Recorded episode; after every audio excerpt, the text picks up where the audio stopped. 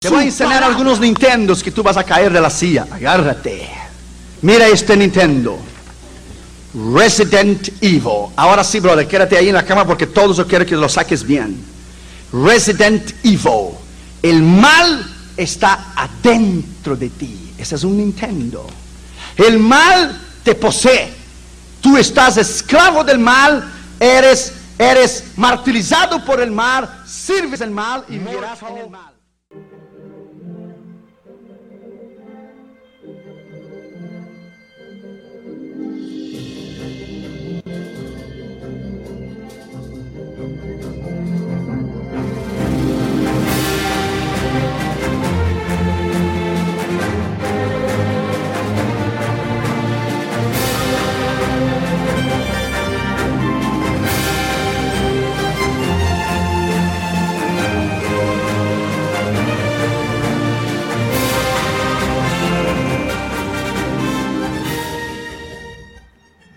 Muy buenas y bienvenidos amigos a una nueva entrega de Modo 7 Podcast. Gracias por darse como de costumbre cita con nosotros en nuestro encuentro de, bueno, cada quincena, cada par de semanitas.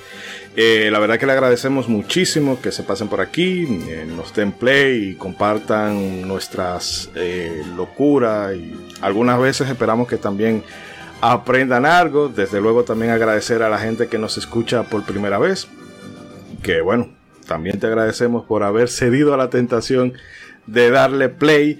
Y bueno, nos reunimos el día de hoy aquí siguiendo con el mame de Halloween. Como ya saben, el principio de mes tuvimos una charla de lo más entretenida hablando de creepypastas y leyendas urbanas. Y bueno, en esta ocasión nos adentramos en un juego que, bueno, más que Halloween se presta para la festividad del Día de los Muertos que ya viene por ahí. Y es que estaremos hablando de Resident Evil, el primero, ese juego que salió por allá en 1996 para el PlayStation 1 y que bueno, es la pesadilla del pastor Josué Irión. Y como de costumbre, vamos a estar hablando del desarrollo, de algunas eh, cositas de las personas involucradas. Eh, también con un invitado que nos acompaña de primera el día de hoy. Vamos a hablar un poco de todo ese lore que tiene esta franquicia. Y para este recorrido por la mansión Spencer, pues me hago acompañar de mis habituales contertulios y me van a disculpar porque la voz del día de hoy me está... hoy estoy grave, la gripe está por cogerme y de mala manera. Pero bueno, paso a presentar a los contertulios que me acompañan en esta ocasión, empezando por Mr. Trumpetman, que nos acompaña desde Monterrey, ciudad de la birria y la carne asada. Mr. Trumpetman, ¿cómo está usted? Muy, muy bien, señor. Muchísimas gracias. Eh, gracias a todos los que se conectan para escuchar Modo 7 y efectivamente estoy muy emocionado porque vamos a hablar de ese juego que popularizó el survival horror en aquellos años noventeros. Entonces ya muy muy listo para, para empezar esta reseña, pero a ver señor, usted me está diciendo que tenemos un invitado especial. ¿Quién es? ¿Quién se atrevió a, a entrar en esta mansión embrujada llamado Modo 7? Sí, para hablar de este Nintendo nos va a acompañar que ya es... Sí. ¿Quién, nos va a, ¿Quién nos va a ayudar a hablar de las dos tipos de epilepsias? Epilepsia que es enfermedad y otra que es demonio. Pero bueno, para... Agárralo ahí, brother. Para no irnos por la rama, eh, nos visita nueva vez que lo tuvimos hace unos cuantos meses hablando de las cositas bonitas y no tan bonitas de Konami y habíamos pautado con él traerlo por aquí cuando este juego se tocara y nos visita desde México, señores. Si esta gente quieren hacer una revuelta y expropiarse esto, estoy feo porque son dos contra uno. Nos acompaña el amigo Ailion. Ailion, ¿cómo estás, hermano? Hola, hola, ¿qué tal? Muy buenas a todos los que escuchan Modo 7 Podcast. Y pues nada, yo muy contento aquí de que me hayan invitado una vez más y poder compartir este espacio con ustedes. Nada mejor que un juego como Resident Evil para estas épocas. Y pues nada, muy agradecido y muy emocionado por lo que se viene con esta plática. No, las gracias a ti por haber tenido el, el, el tupé, el talante de volver La valentía, bro, ya, Ya, mira, los invitados que, se atreven a venir dos veces, bro, ya, yo ya los llamo valientes, bro, valientes de los God. ya, ya puedo entrar yo en ese, en ese círculo selecto, entonces. ya, ya, tu, tu, insignia te va a llegar en estos días a tu casa.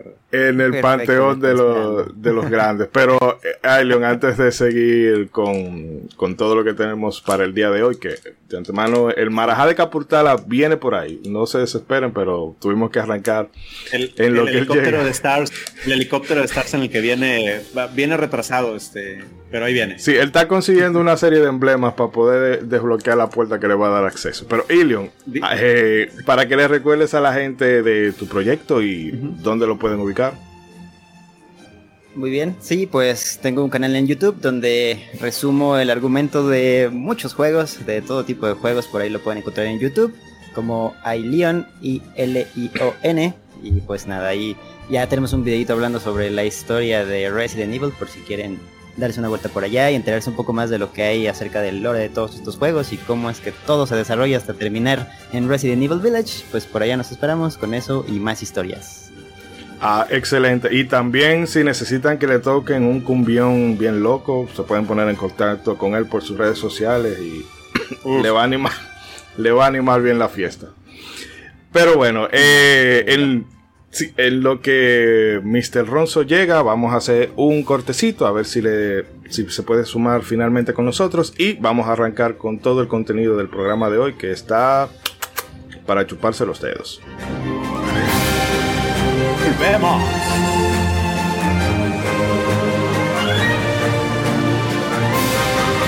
El mal te posee. Pues señor, que son esos perros que se ven medio extraños. ¿eh? Wesker.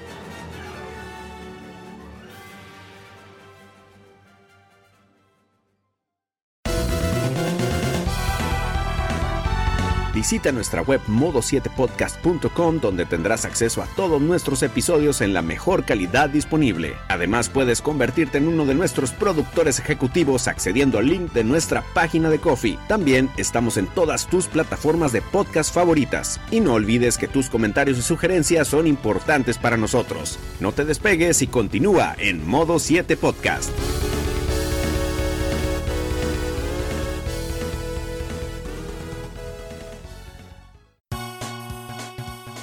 Olvides suscribirte a nuestro podcast desde tu app favorita para no perder ni uno solo de nuestros episodios. Si nos escuchas desde iBox, también puedes dejarnos un me gusta y comentar nuestros capítulos con tus opiniones y sugerencias.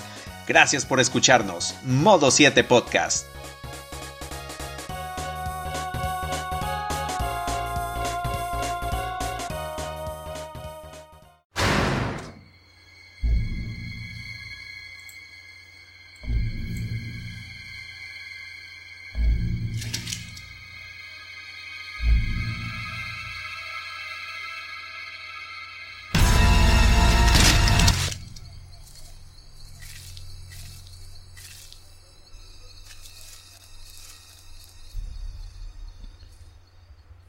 Y estamos de regreso, queridos amigos. Esos pasos que escuchaban ustedes por ahí eran del Marajá de Capultala que hacía su entrada, además haciéndose acompañar de Yuna. ya, está llegando el helicóptero, ya está llegando el helicóptero con los restantes. ¿Qué pasó? ¿Qué pasó ahí? Eh, Yuna, Ronzo, ¿están por ahí? Bueno. Yeah, yeah. Please, don't go. Ay, Dios mío. ¡Joshua! Tarde pero seguro. Bueno, bueno, eh, me, dijeron que repartieron un millón de dólares en, la presentación. Yo quiero mi ya, se, ya se perdió. Lo siento. ¡No! Pase por donde Cachitorrio para que le den sus tenis. Teatro. Está eh, bien, está bien. Continúe, Ichidori. Bueno, antes de ponernos con las cositas que tenemos plasmadas por acá, eh, Ilion, quisiera que, Leon, como alguien me dijo por ahí que debo decir.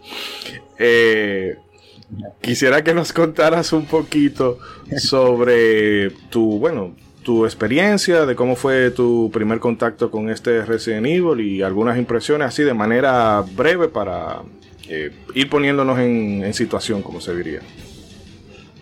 Sí, bueno, pues yo recuerdo que mi primer contacto con Resident Evil fue con el juego de PlayStation. Eh, un, primo mío me había regalado un PlayStation que ya no ocupaba. Venía con una gran colección de juegos y entre esos estaba el Resident Evil. El, original venía ahí con, venía ahí con un serigrafiado del, del zombie y me llamó mucho la atención. Entonces lo puse. Y algo que, que al principio me llamó mucho la atención es esta icónica escena de tu primer encuentro con el zombie en donde pues yo era muy niño, no sabía muy bien cómo, cómo pasar ese tipo de juegos. Eh, creo que estaba en inglés y yo no entendía mucho, entonces lo dejé botado hasta que lo retomé en la versión de, del cubo, en el remastered. Y fue ahí ya donde más grande, entendiendo un poquito más todo. Eh, creo que este sí estaba en español y pues ya me puse a, a terminar el juego. Y pues la verdad es que entre muchas de las cosas que, que me atraparon, pues una de ellas fue esta parte de poder gestionar o de aprender a gestionar tu inventario. Eh, gestionar muy bien qué es lo que llevabas, qué es lo que agarrabas, cómo utilizabas las curaciones, los, los baúles y esta música que se escuchaba en cuanto entrabas a un cuarto de guardado y estos escenarios de repente o esta, esta cámara en donde no sabías qué era lo que te esperaba al dar la vuelta y no sabías si, si arriesgarte o no y pues bueno, los encuentros con, los jefes, los, los puzzles que hay por ahí, encontrar también escritos de algunas personas que estaban en las instalaciones y ver cómo las cosas fueron pues avanzando y cómo todo se rompió hasta el punto en el que encuentras el lugar, ¿no? Y también algo, algo que, ayudaba mucho como a, como esta parte de la incertidumbre era en esos mismos escritos ver o leer algunos especímenes que podrías encontrarte más adelante y a veces los encontrabas y decías, ah, ok, se referían a este. Y entre eso y más cosas, pues hay muy buenos recuerdos de, este juego. Sí, eh, que bueno, ahorita podemos eh, hacer una comparación de cómo este remake, que en una versión alterna de este bloque que ustedes no escucharon, decíamos que no era un remake, sino el remake. No, es, lo repito, no es, están los remakes y está este, que es el remake. El remake. El papá de los remakes, brother. Sí, que bueno, ahorita vamos a ver si podemos hacer una, una comparación, aunque sea de forma breve, de, de este primer Resident Evil de PlayStation con su remake de Cubo. Pero siguiendo con, con la papa caliente, Yuna, brevemente, eh, tu primer contacto o tu experiencia con Resident Evil 1. Énfasis en brevemente. ¿Qué tú quieres dejar dicho con eso? Que yo hablo mucho. Increíble. No, mi experiencia con Resident Evil inició con las con la 3. Yo pensaba que era la primera, no entendía mucho del concepto hasta que conseguí un CD pirata, Dios bendiga a los piratas. y con eso tuve mi experiencia fue un poco tardía, la verdad, y estuvo llena de muchos momentos sumamente pendejamente cobardes. Entonces, eh, muchos gritos, muchos qué es lo que está pasando. Ya para aquel entonces yo tenía el conocimiento de inglés y, podía jugarlos eh, con un diccionario, pero sí. Y fue una experiencia eh, gratificantemente extraña. Normal. No, no más gratificante que cuando, el, que cuando el Diablón iba a pedirte el código de Mega Man X. Eh, sí, probablemente. Ronzo, eh, los últimos eran los primeros. Ah, gracias, gracias, Los más jovencitos como yo son los que... Eh, le escucho un poco encajonado. Ah, disculpe. Ahí mero. Ahora sí. Ok, eh, ahora eh, me escucha mejor. Sí, sí, Todo, todo bien, todo bien. Perfecto, perfecto. No, iba a decir que los jóvenes como yo, que tuvimos que jugar ese juego tarde, porque, ¿sabes? Era muy niño yo en esa época. Sí, sí, sí, sí, sí, sí, sí, Señor, usted votaba cuando yo iba a su casa a verlo jugando Parasitif, usted votaba ya. Así que no me haga hablar. no me haga hablar. La política va fuera de esto. No, no, qué decir, qué decir. En esa época de tantos cambios, una época pues interesante en el mundo de los videojuegos, y más yo que estaba pues todavía nutriéndome, porque había comenzado ya años atrás con el NES y el SNES, pero no era que yo sabía lo grande que era el mundo y lo grande que se iba a poner luego el mundo, gracias a, la expansión a nivel mundial del mercado de los videojuegos.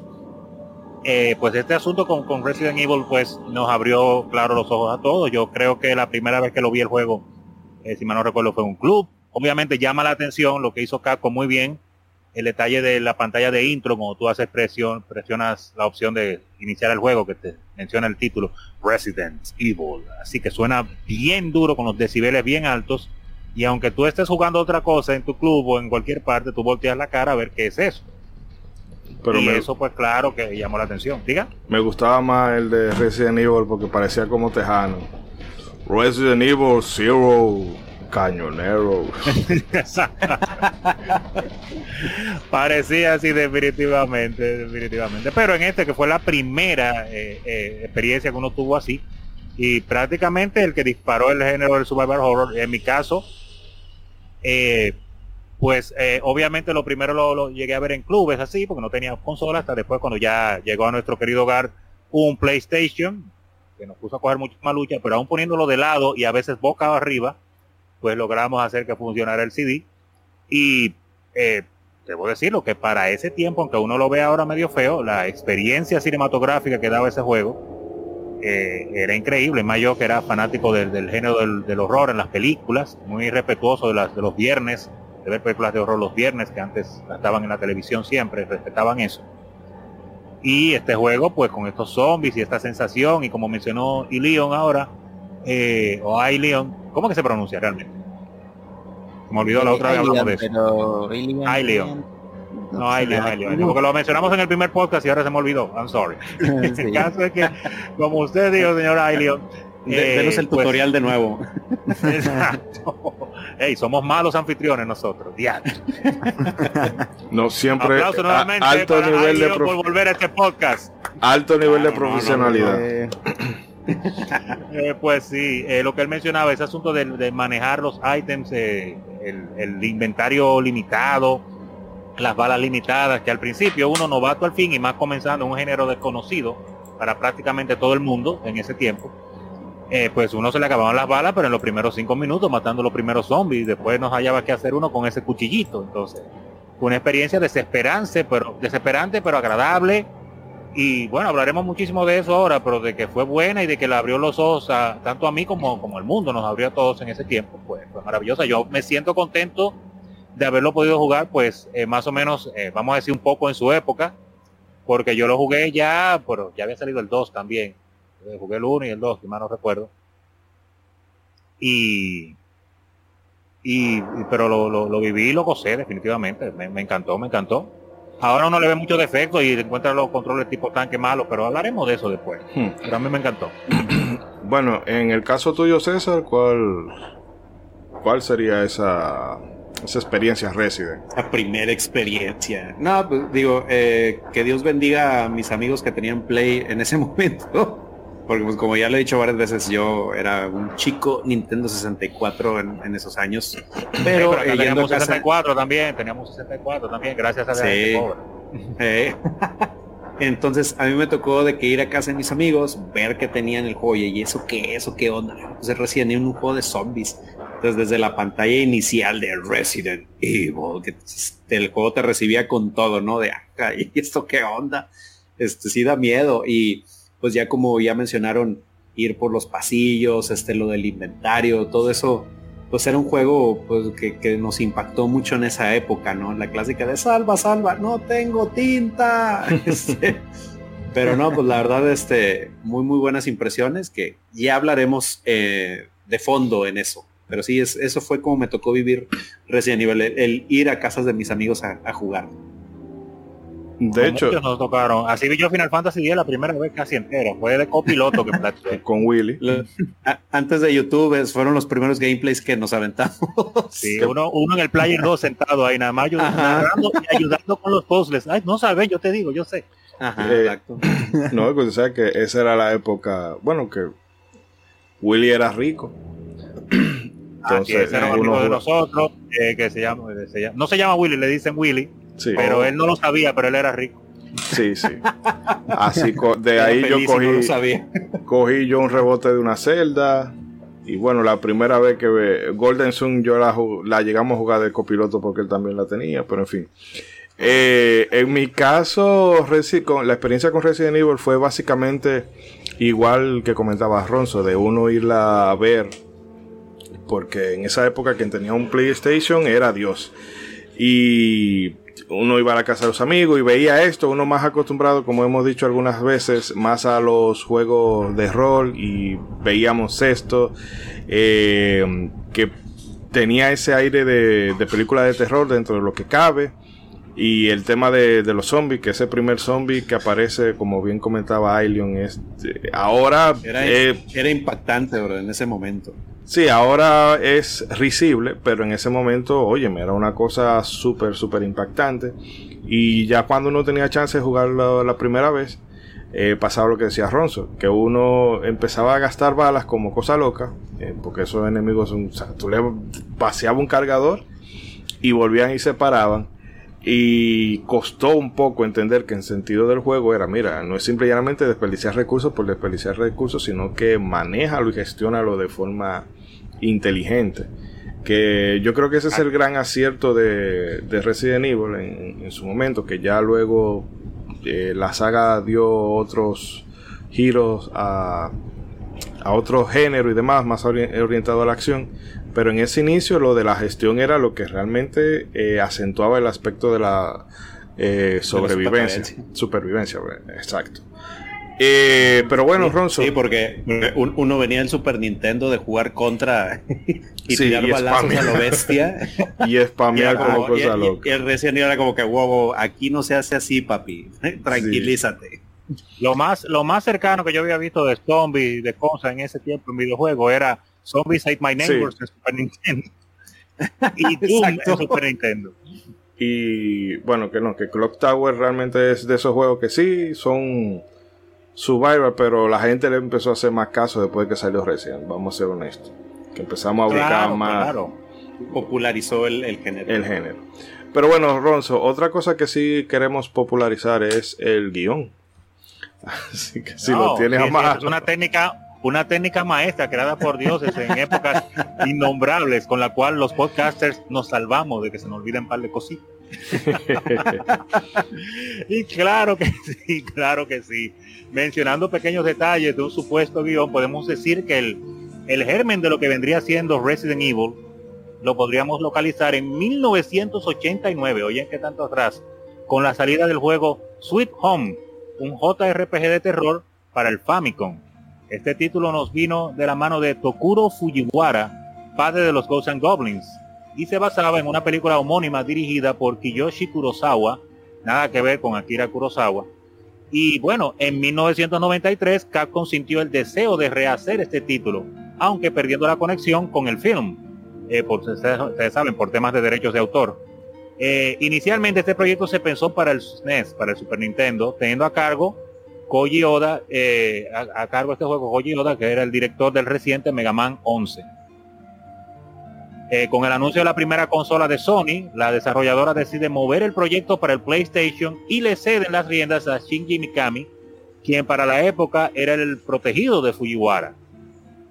Durante los primeros seis meses del proyecto, Mikima trabajó solo en el proyecto. Este se inspiró en, casa, en cosas como el Hotel Overlook de la película The Shining, muy famosa, El Resplandor, y terminó desechando las ideas del terror japonés, extrañamente, cambiando la amenaza por zombies al estilo de George Romero, muy famoso. Originalmente Resident Evil iba a tener una vista en primera persona muy similar a lo que se vio en Doom.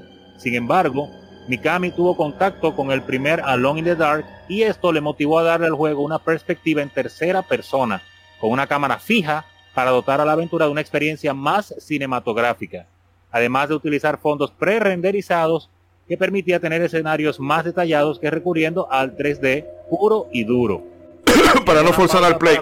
para no forzar al play. Es- Eso, eso iba a decir, eso iba a decir, que sabemos muy bien, y más principalmente en esa época, en principio de la PlayStation, que si la hacían a puro polígono, la historia iba a ser otra. Oye. Pero mira qué detalle, eh, eh, lo que mencionaba, que como le mencioné hace un rato, que yo por lo menos en mi caso había jugado ya Doom en ese tiempo en Super Nintendo.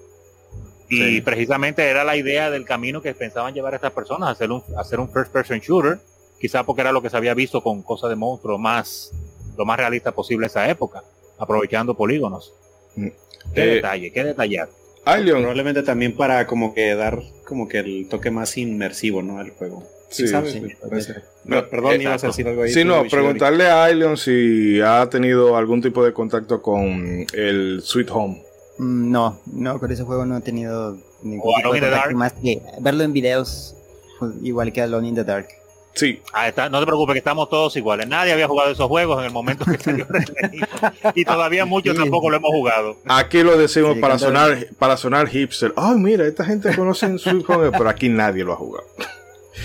Eh, pero es interesante porque es un RPG un poco casi a lo Shin Megami Tensei, obviamente la mecánica para nada similares, pero que tienen ese ambiente así, eh, como dirían los españoles, mal rollero. Y está muy bien conseguido porque con las limitantes de lo que es el, Nintendo, pues eh, tenía esa estética tétrica y también el, esas puertas famosas de Resident Evil que, se abren, ya aquí se veía un poco de eso. Eh, la verdad es que era un proyecto bastante bien ejecutado y que denota que este señor Tokuro Fujiwara tiene una pasión por lo, vamos a decir, por lo oculto, porque fíjense también con los Ghosts and Goblins, que es eh, un poco más cómica, pero igual la trama no deja de ser, y la trama y la y ambientación no dejan de ser tétricas y la estética Ghost Goblin. Ghost Goblin yo me lo he encontrado que para hacer un juego supuestamente medio infantil, medio cómico. Infantil. El diseño de ciertos de cosas. supuestamente tiene lo, suyo, tiene lo suyo ¿eh? pero o sea el, juego arranca con el caballero casi dándole para abajo a, a la princesa en un cementerio qué tan kinky puede ser una gente Jonathan tiene sus fiches señor yo no me meto en eso Jonathan anda por ahí no ah, es un espíritu sí. No, no, era para ver si tú conocías un poco de, del Sweet Home. Ese no fue el juego en el que se inspiró Resident Evil. Eh, yeah. Ah, ok. Ah, pues ya sabe, sí, ya sabe, un poquito, un poquito. Mm. Sí, eh, eh, por ese era el que tengo entendido que tenía la mecánica de la puerta. De, que, ah, bueno, pues yo sé, yo sé un ching, un ching. Tú sabes un detalle, y, no por, por cortarlo, pero que me parece interesante, que no lo sabía, y es que sabemos obviamente que Capcom pues se inspiró en Sweet Home, pero o sea, no se inspiró, iba a desarrollar este juego más adelante. Pero bueno confirmar que ellos eh, definitivamente tuvieron su, también punto de inspiración viendo Alone in the Dark, ya que aunque Sweet Home es su, inspira su, su origen en NES, cuando tú ves el Alone in the Dark original, tú de verdad notas que de ahí fue que ellos dijeron, oye, pero así es que lo podemos hacer de verdad. Sí, exactamente. digo, cuando... bastante. Ay, perdón, perdón. Tomaron bastante y obviamente mejorándolo con el poder de PlayStation. Sí, ya cuando te pones a, ver cositas de Alone in the Dark, pues prácticamente lo que es el, ángulo de cámara, cómo ellos ponían los escenarios, ahí te das cuenta que pues eso fue la base, digamos, en ese aspecto visual. Pero luego lo que me sorprendí mucho cuando, pues ya investigando para, para el episodio de hoy, es que Sweet Home pues viene siendo casi el esqueleto de todo este primer Resident Evil. O sea, todas las mecánicas que, que se planearon para este juego de Sweet Home este, ya son las que se implementaron para, para todo lo que viene siendo Resident Evil. O sea, lo que ustedes mencionan de la cinemática de, la puerta, de cómo se abre la puerta, este, el, el, mismo escenario de que todo pasa en una mansión. Eh, Varias personas mansión. tenías que hacer puzzles este, para resolver ciertas cosas en, los escenarios. Este, Exacto. Eh, el, el, énfasis en la supervivencia, este, el que tuvieras inventario limitado este, en el juego de Sweet Home había un diario de notas que relataba acontecimientos que habían pasado 50 años antes de lo que pasó en ese juego, cosa que también se usó en Resident Evil por las notas que ibas viendo de pues, lo que pasó con los experimentos. Eh, Sweet Home también tenía, sí, Sweet Home también tenía finales múltiples.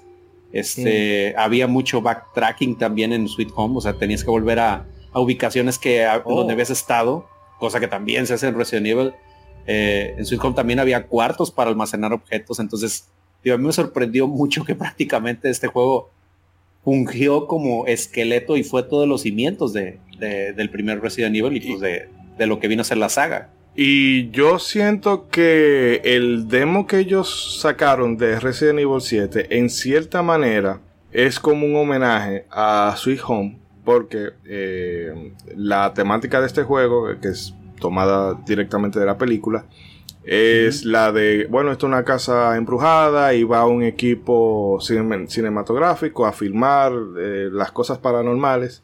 Y es, y es un poco lo que pasa en Resident Evil 7, que es un conductor de un programa tipo Meat, eh, eh Meatbuster, así.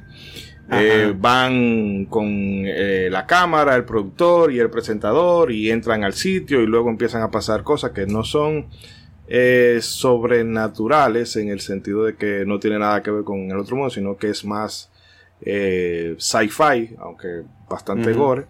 Y yo creo que eso es como una, como una especie de guiño a ese primer Sweet Home. Bueno, ese, y también lo que sí, lo que mencionas de que inicialmente era la intención era ponerlo como un juego de primera persona, como esto pues no se terminó desechando, o sea, como en, los juegos más actuales de Resident Evil, por fin se pudo implementar probablemente de la manera en la que ellos originalmente querían hacerlo en, este primer juego. Que bueno, Ronzo, para no entretenernos mucho, continúe. No, para no entretenernos solamente antes, antes, de que Ishidori se nos convierta en zombie. sí, que está en eso, está en camino. Eh, eh, no, ya, pues solo para no dejarlo pasar, cinéfilo al fin. Eh, si usted en esta época lamentablemente no ha visto The Shining todavía de Stanley Kubrick, basada en el libro de Stephen King, pues aunque sea por cultura, véala, porque carajo está demasiado referenciada esa película, demasiado, aunque sea para aprender las referencias, véala, por favor. Y, y Doctor George Romero se ha dejado un poco también. Y, y, George Romero, para los que no saben, pues el que inventó los muertos vivientes. Así que si a usted le gustan las cosas de terror de los muertos vivientes y le gusta Resident Evil, aunque sea por referencia, vea alguna, alguna película de los muertos vivientes, aunque sea para curarse. Night of the Living Night of the Living Dead y Dawn of the Living Dead y Rise of the Living Dead y hay como 500 mil de Living Dead. Muchas de George Romero y otras de, otras compañías. Eh, continuando, claro está, hablando un poquito del juego, que es a lo que vinimos, eh, podemos decir que Capcom desechó la idea de utilizar captura de movimiento para las animaciones de los personajes, a pesar de que tenía un estudio dedicado para ello. Esto porque entendía que la tecnología era aún muy verde para la época, por lo que los animadores se dedicaron a estudiar el movimiento humano y de distintos animales para recrearlos manualmente en el juego. La inclusión de Kenichi Iwao como guionista en mitad del desarrollo trajo un poco de conflicto, ya que tanto él como Shinji Mikami tenían perspectivas diferentes sobre la forma en que se tenía que abordar la narrativa. Para Mikami, la trama debía ser algo muy secundario y que no distrajera mucho al jugador, al estilo de los juegos de Mega Man. Mientras que para Iwao, este quería narrar una historia de terror y ciencia ficción compleja, que además se apoyaría en textos esparcidos por la mansión. Al final, Capcom priorizó esto último, ya que entendía que con el salto tecnológico, la narrativa tendría una mayor importancia en los videojuegos. Con este visto bueno por parte de los jefazos, claro está, Iwao procedió a ampliar la historia de Jill, crear la ruta de Chris y sería el ideador del Clay Virus, concepto que se retomaría en varias entregas de la saga. Y haciendo solo una pequeña... Eh, Ronzo... Se lo comió un zombie. Se lo comió un zombie, sí. el zombie, que, el zombie que mató a Kenny se lo comió. Ah, está bien. sí, sí, es que está, el virus está apoderando acá de la plataforma. Iba a decir que haciendo una pequeña pausa y decir que tampoco tenía idea de esta, de, de, esta, de esta parte, de esta información. Interesante como aspecto tan, tan, que uno lo ve ahora como normales, cosas de la narrativa. En aquel tiempo recuerden que estábamos haciendo, dando una transición tecnológica como una transición de cómo se hacía generalmente los videojuegos caseros. Era un concepto, exacto. Exacto, era una evolución que tanto nosotros los usuarios íbamos evolucionando con la industria, pero también los creadores iban dándose cuenta de cosas nuevas y probando cosas nuevas a ver qué tal les salían, ¿por qué? Porque, porque no se habían hecho antes o porque no se le había dado una forma quizá correcta antes, entonces todo era mucho de experimentar, a ver. Más porque la tecnología pues estaba permitiendo ya hacer más cosas, o sea, inclusive en, varios juegos del Super Nintendo mismo y de, la Mega Drive.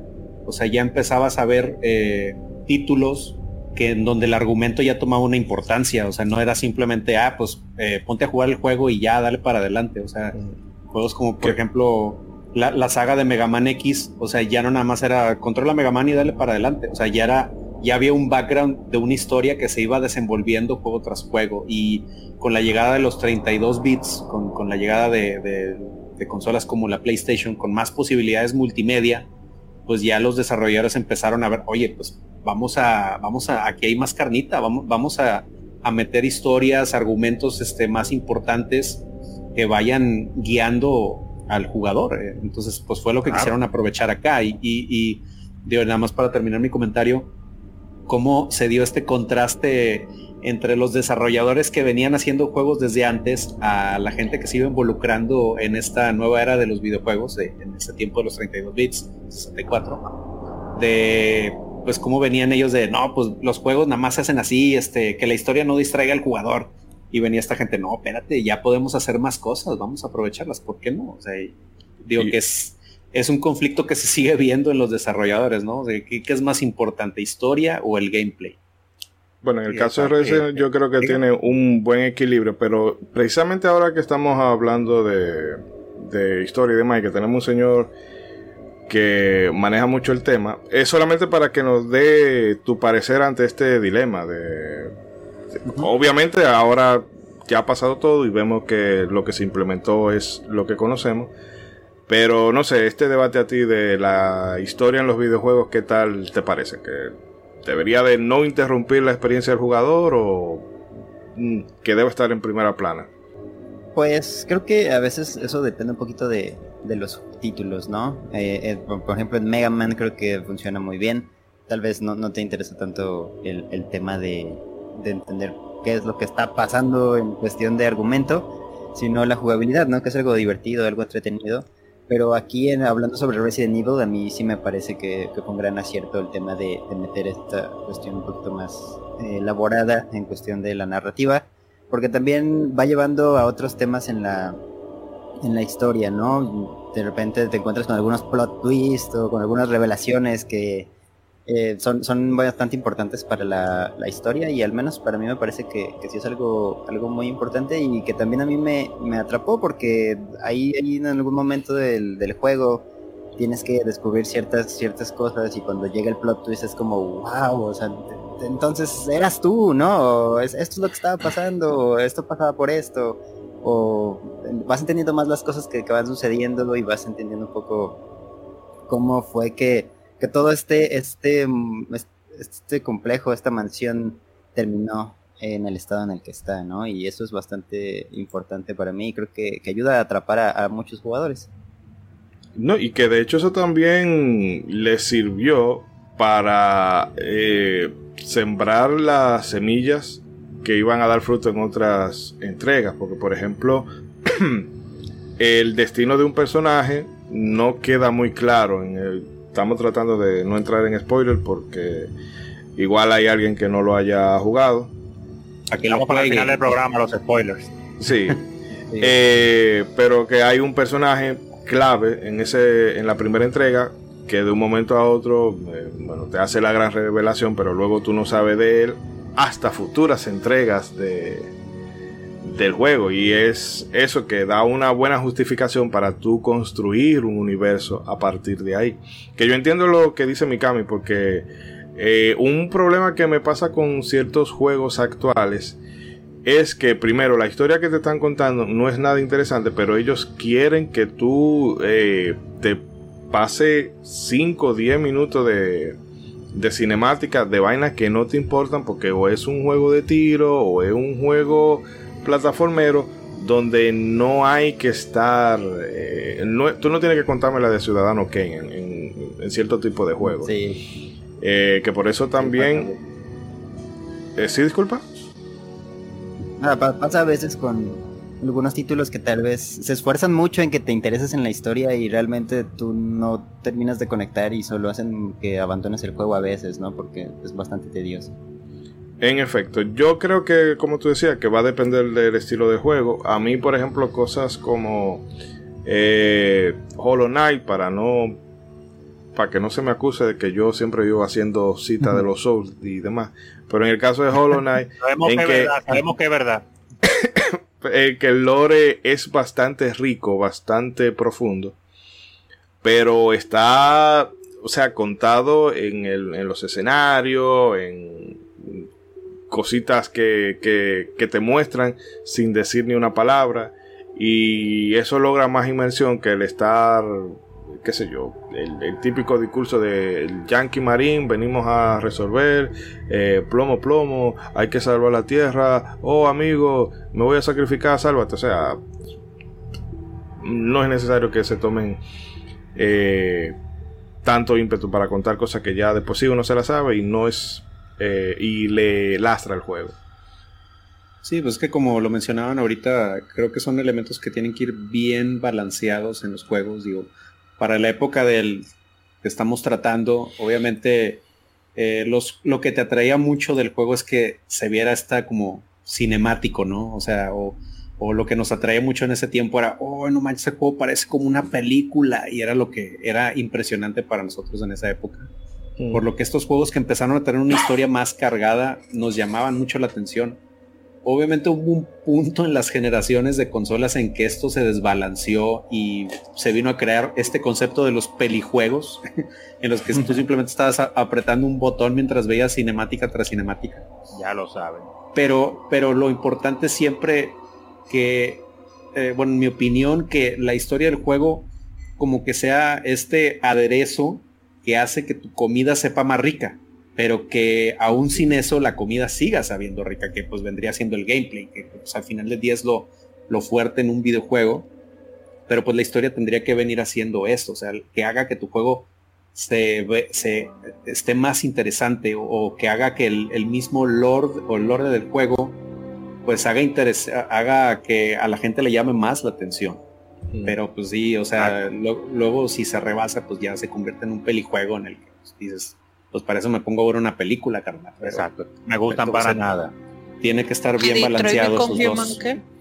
No, pero en el caso, en el caso de Detroit Become Human, yo se lo paso porque el juego, o sea, es, una aventura. Y, el juego, el gameplay es tú tomar decisiones. Pero cuando lo hacen. Casi todos los juegos de Quantum son así. Sí. O sea, si tú compras un juego de. de eh, ¿Cómo es? Quantic Dream, es que se llama el estudio, algo así. Eh, tú sabes a lo que va. Pero a veces pasa, eh, qué sé yo, con juegos shooter en tercera persona que quieren ponerse como muy creativos. Es que ah, como tú dices, como, como tú dices, dependiendo del videojuego o del género, es donde se tiene que poner o más de una cosa o de otra. Mm. Por ejemplo, imagínate, imagínate un juego point and click sin una historia interesante, se pierde todo, ¿sabes? Hmm. que no, que la integración de lo que está que te están poniendo le a su disposición de historia no te saque del, vamos a decir, de la ambientación o de, o de la emoción del momento, porque no puede ser que el juego sea saltar, saltar, saltar, eh, estilo Mario 1, y de repente te pongan 15 minutos de un cinema con las últimas gráficas, y después volvemos a saltar, saltar, saltar, digo, ¿qué tiene que ver una ¿Que Final Fantasy 7 qué? Eh, eh, eh, bueno, no, espérate, que mucha gente sensible con Final Fantasy VII. Definitivamente. Pero sí, yo, lo, yo y los pelijuegos no nos llevamos muy bien, ¿no? Yo prefiero, y por eso me gustó esto Resident Evil 1, que la, esa integración, ese equilibrio entre ponerme de vez en cuando un cinemita y también parte de la historia en textos, yo creo que fue un equilibrio muy bueno para no sacarte de la, de la acción mantenerte ahí manteniendo el flujo y que los cinemas que los hicieran con eh, la mayoría en tiempo real siempre me han gustado más así aún en esa época eh, ayuda más a que tú no te salgas como del, de la concentración de lo que estás viendo porque aunque los full motion cinemas son muy buenos y en esa época eran lo mejor del mundo pero a veces si no los hacían bien te sacaban de, la emoción del momento ahora que hacen un meme no Sí, sí, hay muchos, hay muchos memes. Pero mira, por ejemplo, en Resident Evil 1 ahí. Diga, diga. En su momento tal vez no se vio así, pero ahora se convirtió como en un meme muy, muy bueno de la comunidad. Ah, sí, sí. Totalmente. Pero por ejemplo, en esa Resident Evil 1 a mí me gustó que en varias partes del juego eh, sí te usan full motion videos eh, ya sea que tienen que ver con transformaciones que sufre el escenario por cosas que tú haces, pero muchas veces para mostrarte enemigos nuevos. Entonces te ponen la cinemática con que el enemigo va corriendo, caminando, y aunque es una cinemática full motion, pero es algo que tú sabes que está pasando en el juego y que te va a afectar desde que termine el cinema. Sí, Entonces que, que va te mantiene ti. la atención. Exacto. Entonces está bien implementado así, porque va con el juego. El problema son estas películas interactivas que, que el- que- uno dice, ¿dónde está el gameplay? Esto supuestamente es un juego. ¿Dónde está el gameplay? ¿Dónde está la diversión? ¿Qué hora ¿Dónde está el juego reto? yo? Eh, Ahí- que, Diga. no, que bueno, vamos a ir parando un poquito por acá con, con este bloque. Antes de que... ¿Y por se- qué? Porque usted lo diga, porque usted es el jefe de esto, ¿verdad? Porque así, porque esto es una tiranía. Hay, De hay que forma democrática. ítems en el baúl para Sí, el tiempo es, son, las, son las balas de aquí. Eh, no, antes de que este Kenichi Wow después se fue de Capcom, dejó unas cuantas cositas para el Eso Resident no Evil 2 escuchado más de él. y se fue a Squaresoft y fue el que también metió mano con Parasite Eve, que Oh. eh, se nota que eh, Squaresoft lo que quería era darle una respuesta en estilo JRPG a lo que había hecho Capcom. Y eh, Pues. Sí. Y eh, recordarle a la gente que Shinji Mikami entró a trabajar en Capcom porque tenía hambre. A él le dijeron, a él le dijeron, mira, hay una feria de empleo ahí de Capcom. No, yo no voy para allá. Sí, pero hay buffet gratis. Ok, aplicó. Esa está muy buena. ¡Bárbaro! y nada, Está siempre me- to the dark side, we have cookies. sí. Y nada, que tengo toda, Todo siempre, literal. Siempre que se habla de Mikami tengo pendiente todavía que no he jugado el Goof Troop. Pero bueno amigos, vamos a hacer un cortecito aquí para tomar agua, cambiar el aceite y ya venimos entonces a comentar más cosas de Resident Evil y hacer una pausa eh, dedicada en la historia. No se muevan, ya venimos. Pásame la tinta para salvar aquí. Exacto. Con nuestro invitado, ¡Ay, Leon! Lléalo bien.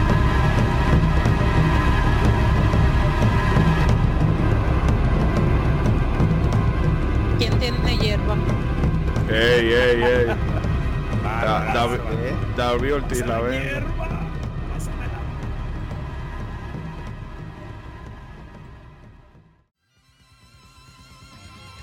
Somos Legión, somos gamers. Legión Gamer Podcast. El gaming nos une. Un podcast enfocado en tratar juegos de actualidad y del pasado con la relevancia que merecen. Puedes escucharnos en iBooks, Spotify, TuneIn y demás plataformas de podcast de tu preferencia buscando Legión Gamer Podcast. Recuerda seguirnos en las redes sociales como Legión Gamer RD. Visita nuestra página de Facebook para que seas parte de nuestros streams de las Gamefemérides, donde conmemoramos algunos títulos jugando en su aniversario. Porque todos jugamos, el gaming nos une. Legión Gamer Podcast.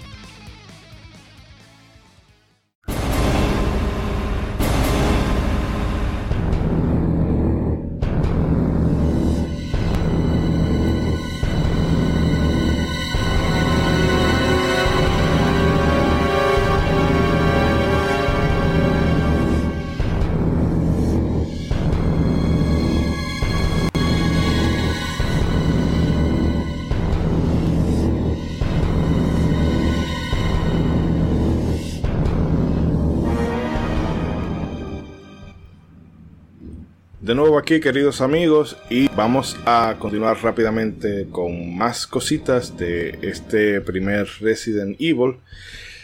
Eh, bueno, el desarrollo de este título se extendió a lo largo de di- 27 meses y finalmente vio la luz en Japón el 22 de marzo de 1996 y poco días después, el día 30 de ese mismo mes, ese mismo año, eh, en América. Como en otros tantos casos que hemos citado en el pasado, Biohazard tuvo que cambiar su nombre durante la localización al inglés por tema de copyright.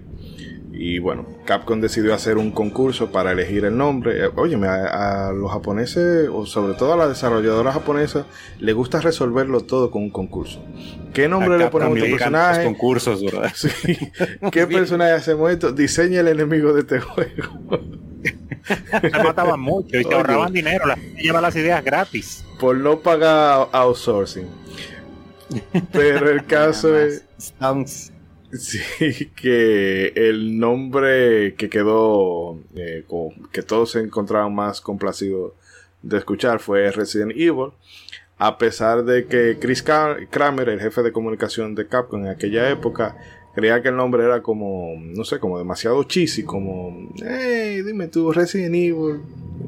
Que realmente, si lo tradujéramos al español, Residente Maligno, dime tú qué tanto iba a vender ese juego. Pero. Ni siquiera cómo traducirlo de una manera correcta que no. Eh, disculpe, Ronzo, que se oye un poquito distorsionado. Ah, disculpe, ¿me escucha mejor ahora? Sí, sí, ahora le escucho alto Primero. Si le decía que nunca he entendido o nunca he logrado buscar una traducción correcta de ese título al español que no suene ridículo. Exacto, entonces... sí, yo, me acuerdo cuando, cuando recién salió yo decía, ¿y esto cómo se traduce? la residencia del mal o qué. Sí, sí, sí, la duda, ¿no? Cuando estaba uno jugando, decía, bueno, ¿y, bueno, ¿y quién es el Resident Evil? ¿A qué aparece el Resident Evil? sí, a ver, ¿quién es el residente malvado? Que, a ver, eh, el, residente calle 3. Sí, esto yo lo hago para divertirme, para divertirme en el pasillo. Pero bueno. para redondear un poquito aquí, eh, las estimaciones iniciales que Capcom tenía de este título eran de unas 200.000 copias, que igual le pasó con Street Fighter 2, que yo no pensaba que iba a vender tanto. Pero bueno, solamente en 1996 Resident Evil llegó a vender más de 2 millones de copias alrededor de todo el mundo. Que Shinji Mikami... tranquilamente. Shinji Mikami dijo que a él le preocupó que tanta gente jugara ese tipo de juego. ¿Cómo así? Sí, no, como, oye, hay, mucha gente mal en este mundo si le gustó ese nivel. este mundo se está yendo a la deriva, viene el año 2000, el fin del mundo. me imagino esa de, hay gente más loca que yo. sí.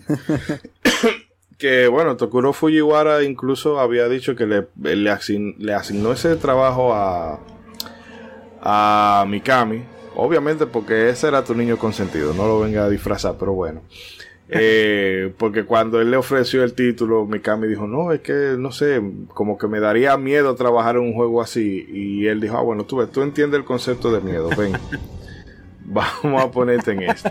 Esa es la idea, esa es la idea, eso era lo que yo quería. Contratado.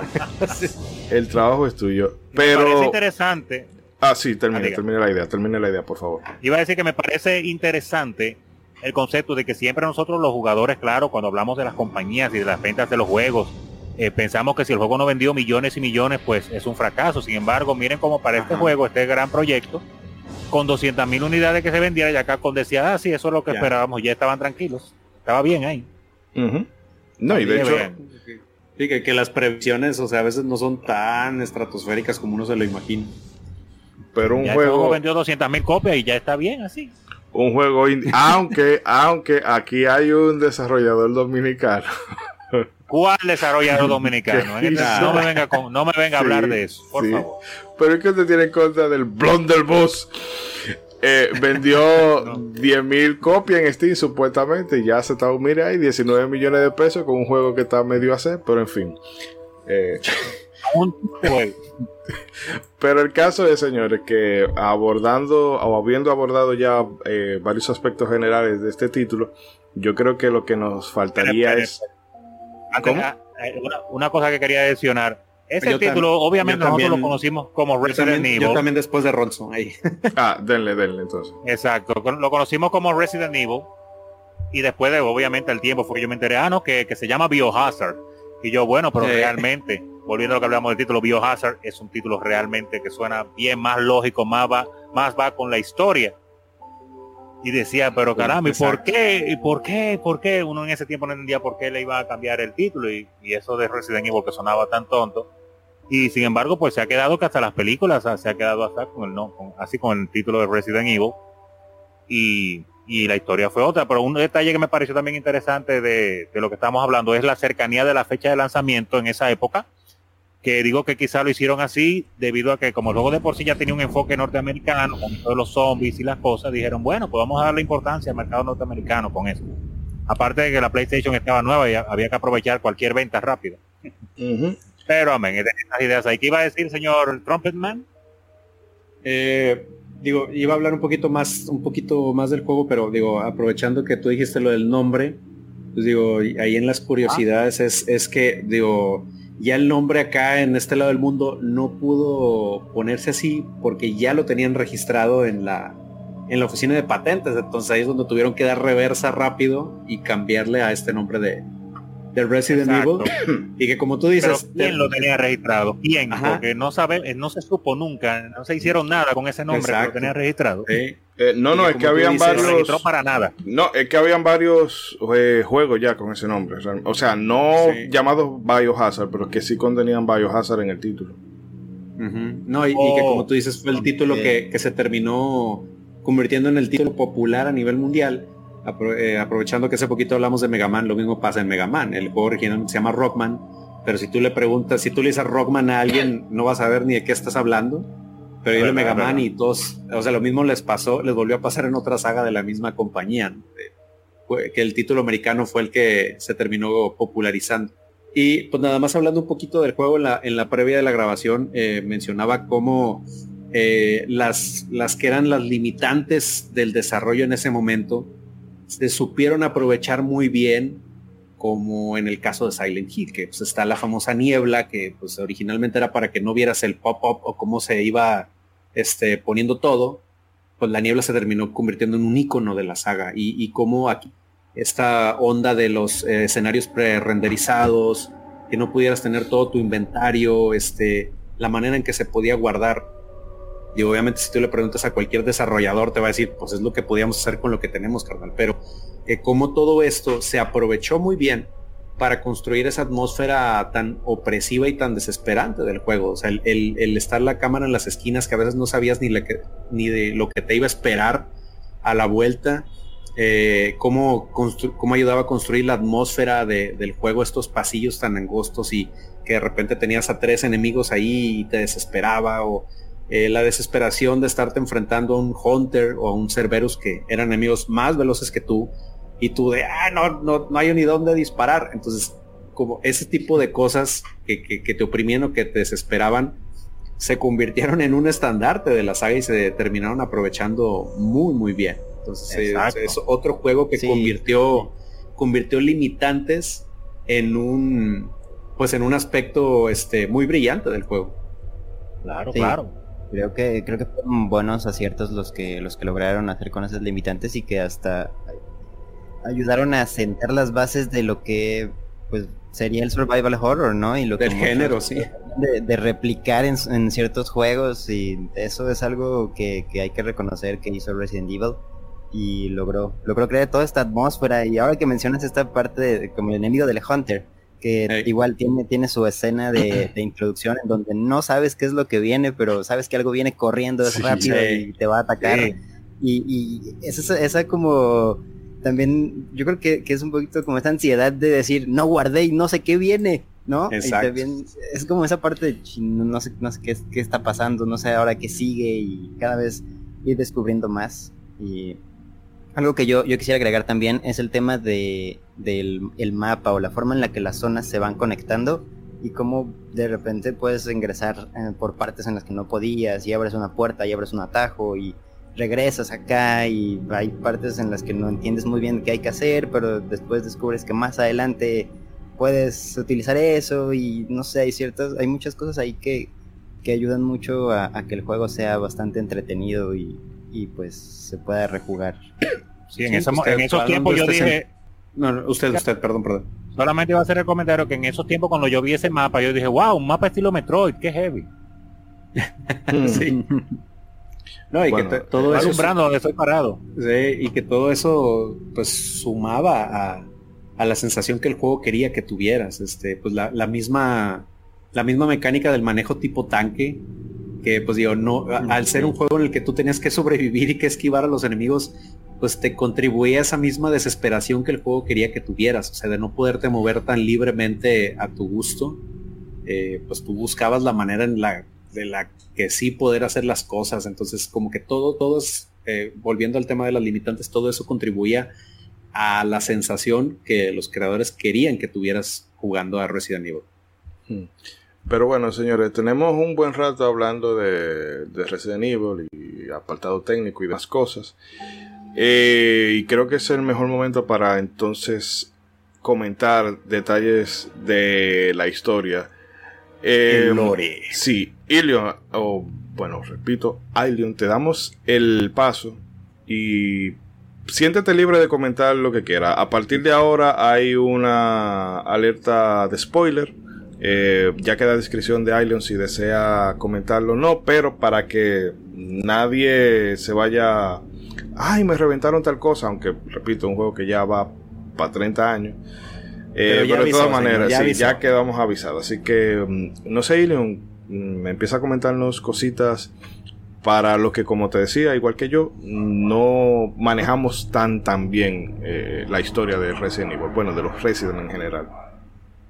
Ok, ok, pues voy a tratar de, de no eh, dar detalles tan o, o un spoilers tan fuertes, ¿no? Algo que pueda arruinar la experiencia de estas personas que apenas quieran adentrarse en la saga.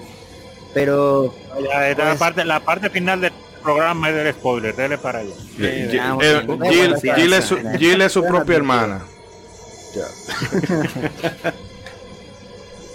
bueno, quedan advertidos para la parte final, son los spoilers. Por ahorita, pues les, puedo comentar un poco acerca sobre este, este primer juego, que la historia no, no comienza exactamente en el primer juego, sino que todo se remonta muchos años atrás, cuando tres personas, tres científicos, Edward Ashford, Oswald Spencer y James Marcus, personajes que después se volverán un poquito más relevantes en ciertos juegos de la saga, pues descubren en África algo que se llama el virus progenitor, que eh, mencionaron por aquí el clay virus y básicamente sería lo mismo que el clay virus, pero eh, después cambiaron el nombre del clay virus a virus progenitor y ya por después en la saga se conocería como el virus progenitor, ¿no? Por, por el el resto de la saga. Entonces estos tres científicos descubren en África que hay tribus utilizando este virus para sus rituales y es capaz de dotar a humanos con grandes habilidades, con resistencia. Entonces deciden regresar a su hogar para experimentar. Y todo esto en los Estados Unidos.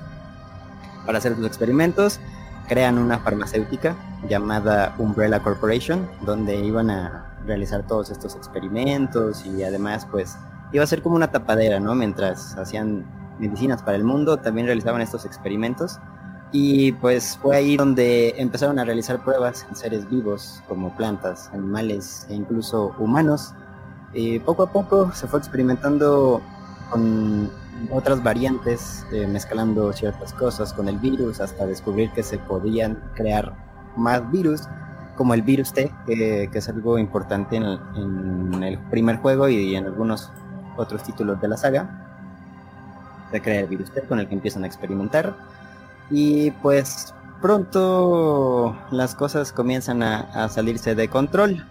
Em, cabe, cabe, aclarar que en algún punto em, uno, uno, de los eh, fundadores de Umbrella, uno de estos tres científicos, piensa que, que es buena idea vender estas, estos nuevos em, pues especímenes, ¿no? Comienzan a, a crear con el virus a varios especímenes que empiezan a, nacer a, raíz de esos experimentos con plantas, animales y humanos y los empiezan a ver como armas, armas biológicas y ahí es, y ahí es donde cobra sentido el nombre biohazard, que es, eh, no me equivoco, la traducción cercana al español podría ser amenaza biológica. Entonces, con los virus comienzan a crear estas armas biológicas que empiezan a pensar, bueno, pues si, si las vendemos al ejército estadounidense, ¿no? ¿Qué tal si comenzamos a hacer negocio con ellas y hacer dinero con estas armas biológicas?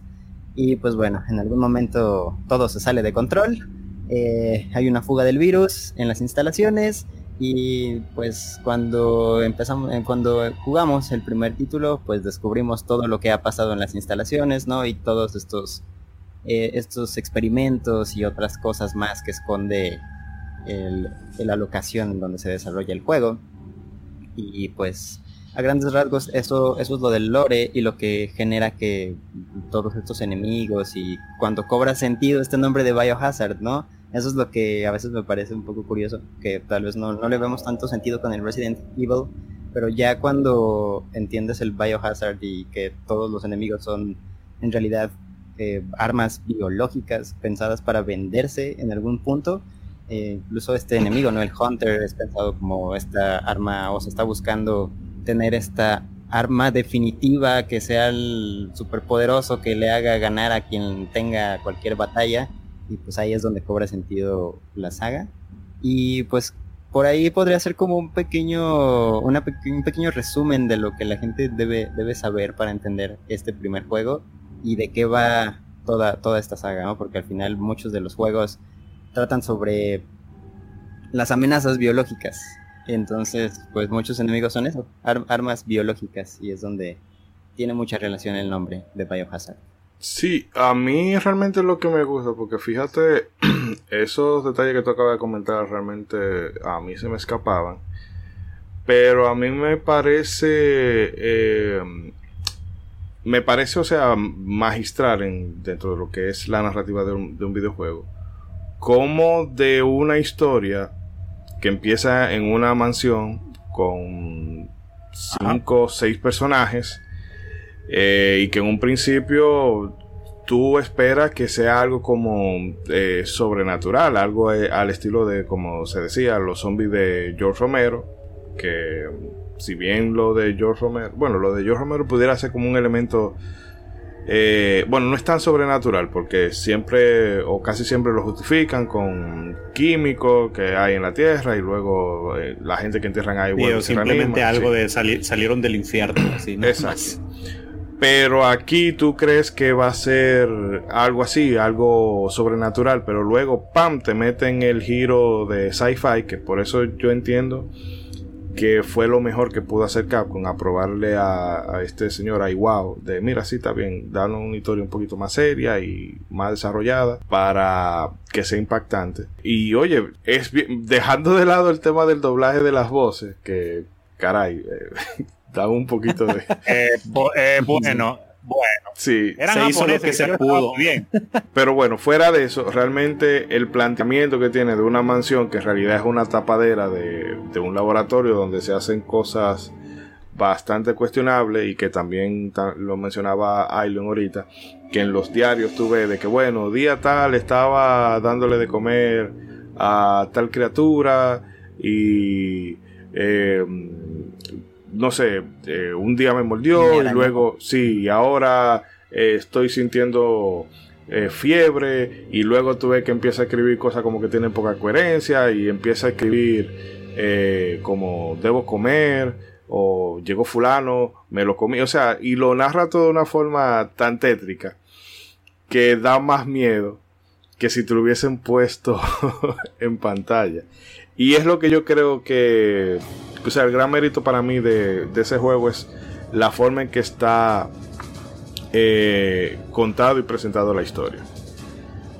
Sí, pues digo, es, donde te digo que realmente, o sea, si de por sí ya, ya el juego era algo que te, te interesaba y, que querías, eh, que disfrutabas jugarlo, pero conforme vas encontrando estas notas que, vas eh, descubriendo a lo largo de tu, de tu recorrido por la mansión, pues te van metiendo en, un, en una onda de, ah, ok, o sea, esto no es como que acaba de pasar, o sea, es, un asunto que ya lleva tiempo sucediendo y te va dando como que ese antojo de descubrir más. Eh, está eh, pues la notita esta de un científico que poco a poco te va narrando cómo lo único que pudo hacer fue eh, retrasar su, su, transformación a zombie.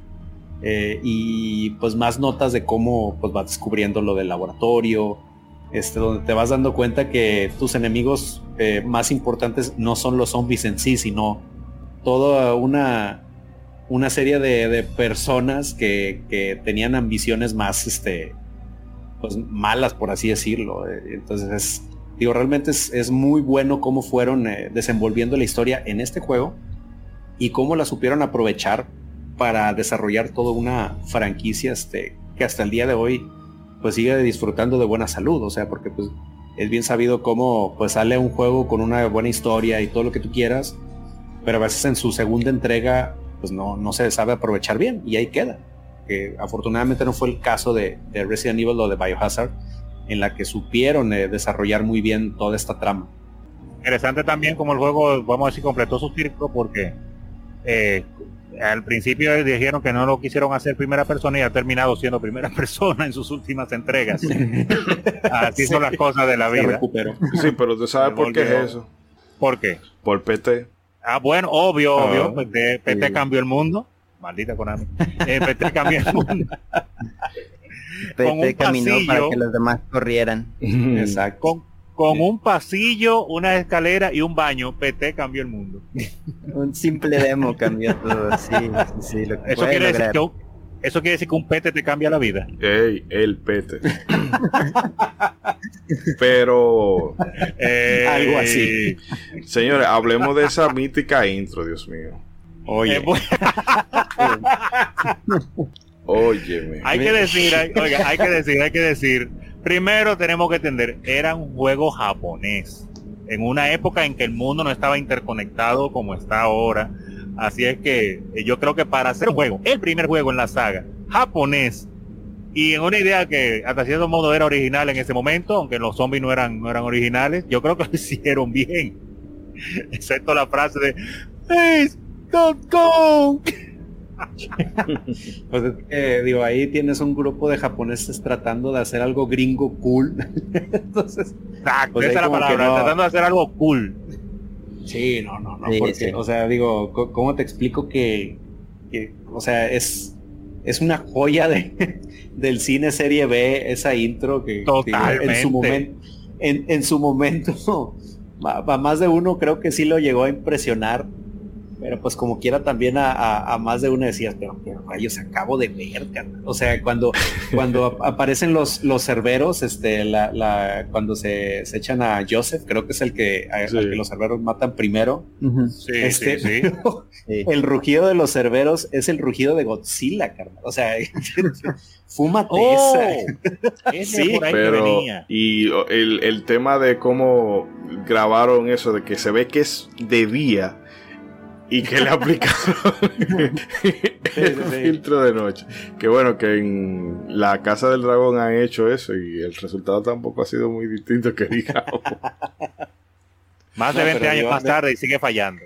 Desde la, desde la presentación de los personajes, o sea, cómo te van presentando a todos y esta icónica presentación de Wesker, Sí. el, el, el gringo rubio que se peina su cabello hacia atrás. y, ah, El real chat. Sí, no, no, no, ultra cálmate. cool. Sí, no, no, no. Ahora, esta No, es muchacha que- Rebeca, no, no, no, no. Ah, esta Rebeca presentación, no. Sí, pero no. yo- aún en esos tiempos, cuando yo la vi, yo dije, pero es una niña, ella, y, esa era- y eso no está de que un equipo de que especializado. No, no, esa cómo. no. Ilio, Ay, tú ibas a comentar algo, disculpa. Ah, no, no, sí, sí, perdón, el invitado. Sí, que, en- que en esta parte de, de la intro y, y se siente también mucho en algunas escenas en donde tratan de hacer como esta, es, no sé si esta idea del héroe como americano, ¿no? Como todo muy, muy épico y también en una parte de, del, del final, eh, Sí. pues hay una toma ahí como, como muy de, oh, sí, he salvado el mundo, ¿no? O sea, soy el héroe aquí de esta historia. Y, y se siente mucho como, como como. Sí, sí, sí, se siente como un poquito esa idea con los demás elementos japoneses de todo el juego y no sé, es, es- es esa mezcla curiosa. Sí, porque Era parece muy un, un- películas de acción 80 era. No, y porque la intro parece de un Sentai cuando están poniendo los personajes. Porque entonces haciendo cuenta. pose y tú te Pero hay algunos que tienen una pose que no, no. Y yo siempre me he encontrado que allí la ropa le quedaba grande. Sí. Las hombreras sobre todo. Las eso. sombreras, vato. Y los pantalones le quedaban baggy, baggy. No, Ey, como perdonen por la esta, esta, esta escena dorada del Don't Go. O sea, era como que estaba que en el Don't No, Go, y luego pasan la escena así como que de todo el equipo y este vato con el brazo extendido que nomás faltaba un grillito que sonaba ahí. cri, cri. Ah, ¿Y ahora sí, qué? Y parece que no hubo segundas tomas, ¿eh? La primera toma y así No, se fue. no, no. Ya, así me jala, vámonos. No, pero de verdad que eso. Eh, las generaciones, eh, fut- bueno, más recientes, mejor dicho, que no hayan visto, eh, busquen esa intro. De- del es- de PlayStation o del. Director Cut. De PlayStation ¿Qué? 1, por favor. Nada como vivir esa intro, nada. No es ningún desperdicio. No, pero nada que ver con la escena de intro que hicieron con el remaster, de ahí ya hasta te, te ponen el contexto de varias No, cosas. no, yo no he No, querido es mencionar el remaster porque que el remaster es otra cosa. No, pero Yo bueno, me imagino, Ah, sí, es yo me imagino esa junta creativa de, de, bueno, señores, este es el GameCube, vamos a hacer un remaster del Resident Evil 1. ¿Qué es lo primero que quieren que corrijamos? La escena de intro. La escena de intro, por favor. De una favor. vez. Sí, sí. pero ya que El- estamos... El 70% del presupuesto se fue ahí. Ya que estamos mencionándolo y que igual yo creo que a ese a ese remaster o remake habría que dedicarle un capítulo entero porque es que eh, en cierto sentido es prácticamente hasta, hasta otro juego. Sí, sí, pero Eh, tenemos que mencionarlo. Sí, Sí. mencionar la, eh, esos Sí. detalles que ustedes quisieran destacar en comparación a- al de PlayStation X, que obviamente la diferencia es del cielo a la tierra. No, no, no, bro. O sea, la diferencia entre el juego original y el remaster fue, fue un salto olímpico con triple mortal hacia atrás. o sea, así de esa. bro. Fue. Hecho Fue por demasiado. Chabelo, ya tú sabes. dicho. Exactamente. Triple mortal hecho por Chabelo. Épico. No, es verdad, es, ver- es verdad, es verdad. En cuanto, como usted menciona, Mr. Tropperman, en cuanto al, al, al- no solamente al apartado gráfico en sí, por, por, por actualizarlo, Que, que ya es mucho no. decir. ¿verdad? sí, sí, sino por pulirlo, porque se nota que se, se fueron hasta los más mínimos detalles para crear una, una, una ambientación y una cohesión como al nivel que, que- que era que no se podía llevar a más de ahí, por lo menos en ese momento, digo yo, no se podía llevar a más de ahí. Eso fue que tú no puedes decir, ah, eso le faltó algo. No, eso brutal. Y el diseño de los personajes también, como se ve Gilly, como se ve Chris, Barry y todas esas personas, maravilloso, y principalmente en comparación a los, a los polígonos de PlayStation 1, una cosa increíble, los fondos, eh, eh, los diferentes efectos. Es una cosa, bueno, el que no ha tenido la oportunidad de jugarlo, hay que decirlo, eh, por ejemplo, obviamente muchas personas, muchos jugadores ya nuevos que le debe ser muy difícil pues eh, ponerse a jugar un juego tan viejo como el de PlayStation 1 a pesar de ser una saga tan, tan querida. Entonces juegue ese remaster, juegue ese remaster que salió para GameCube y luego para Xbox y demás consolas. eh, porque mire, que, que juego que se ve bello, bello, Dios mío. Sí, no, Disculpe, el día Mr. de hoy- Tropperman, que lo interrumpí. Diga.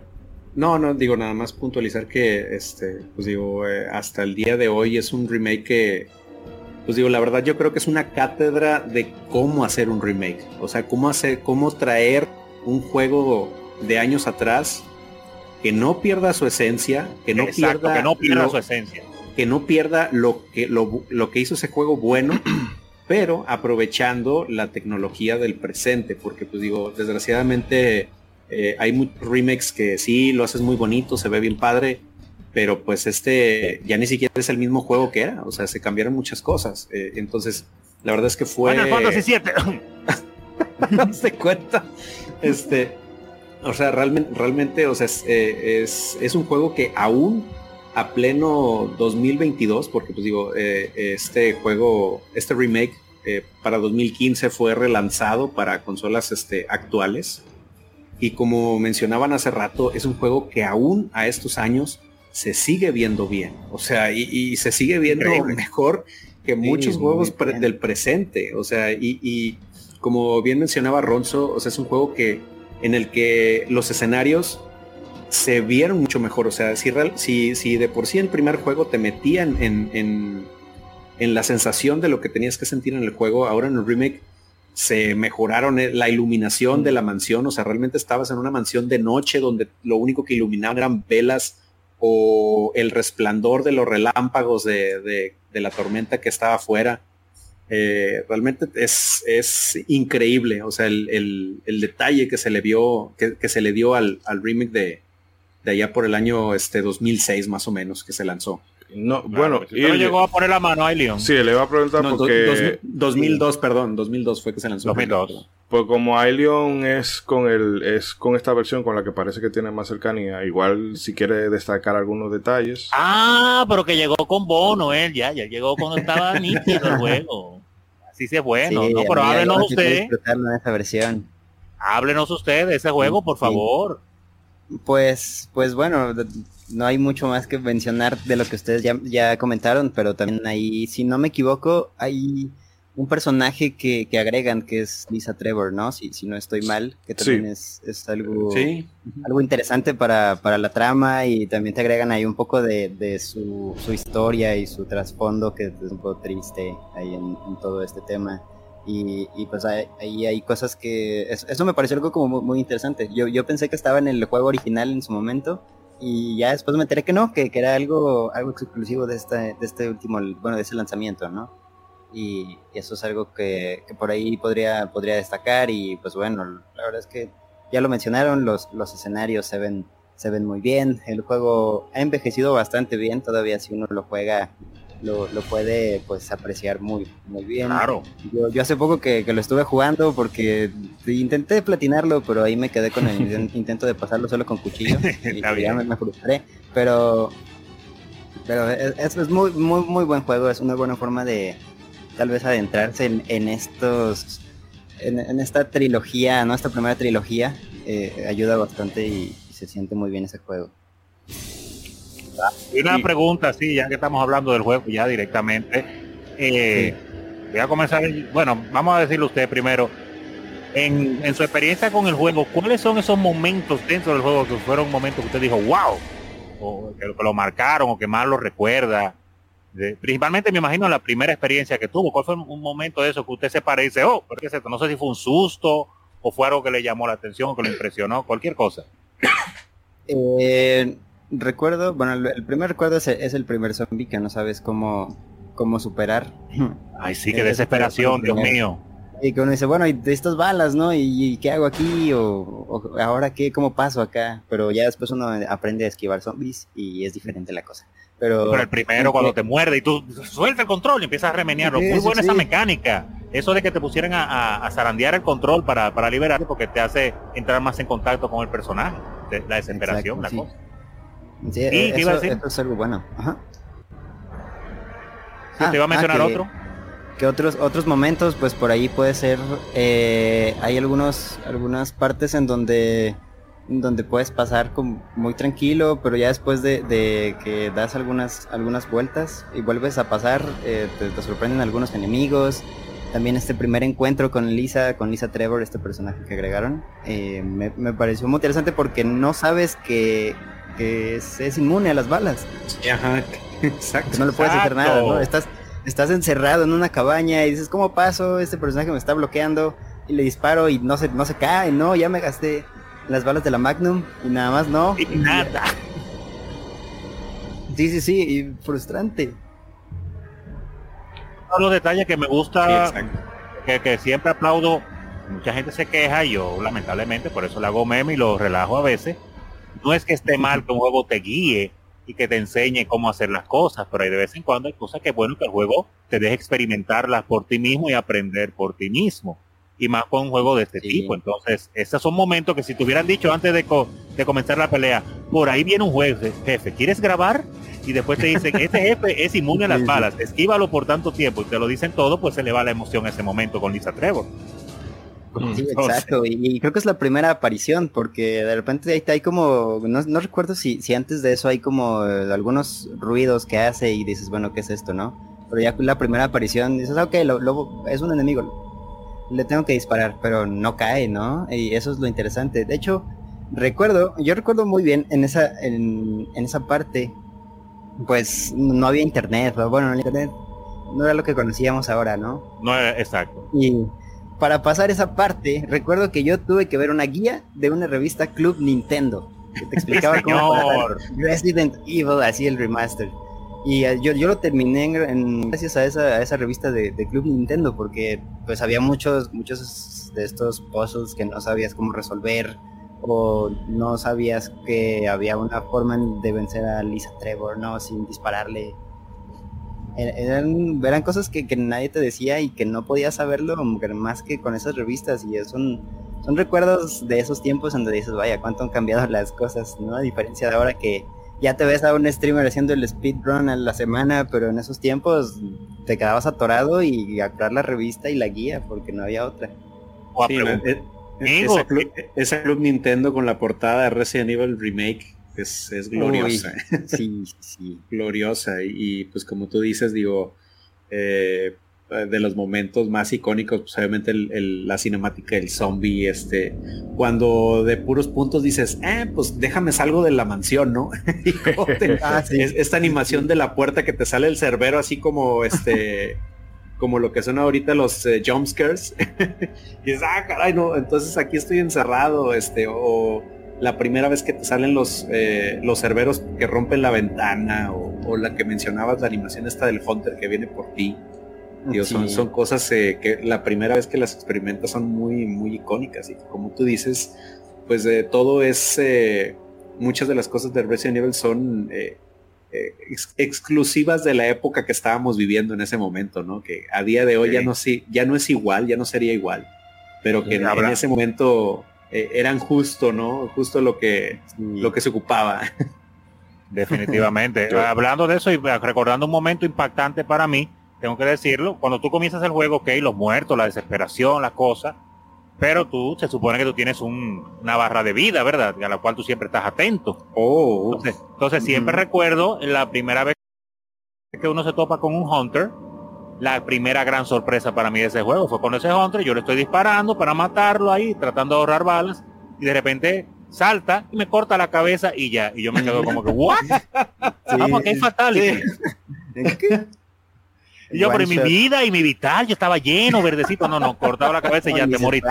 bien armado y nada. No importa, muerto, ya. Pero yo, creo que yo creo que el aspecto más memorable de ese primer Resident Evil y que es el verdadero protagonista de ese juego es el limpiador.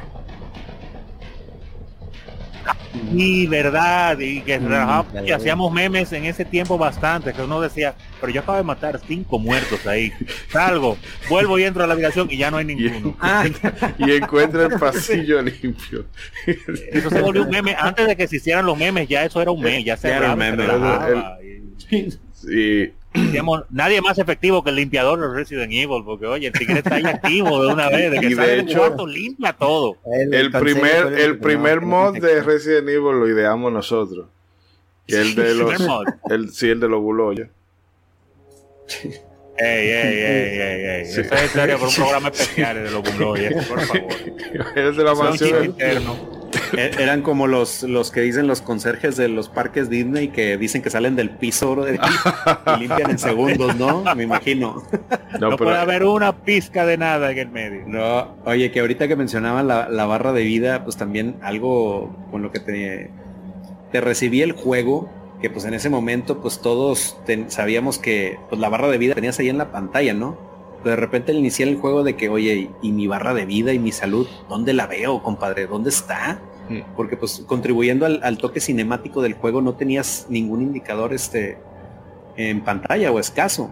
Y que ya después cuando entrabas al menú decías, ah, aquí está. Pero pues era, era siempre ese constante de chin, tenías que estar poniendo siempre tu inventario para ver cómo iba tu barrita de vida, como si estaba en verde o en amarillo, o si ya estabas en rojo o en morado de estoy envenenado, este, pues era también de muy propio del, del juego, ¿no?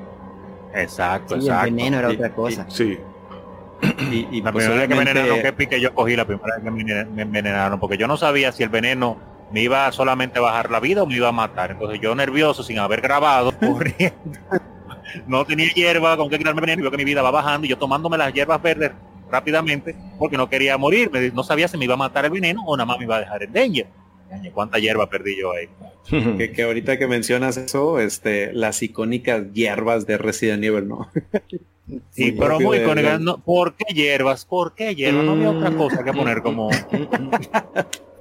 Dios mío, Dios mío, Capcom, ¿por qué hierbas? De todo lo que hubiera, ¿por qué hierbas?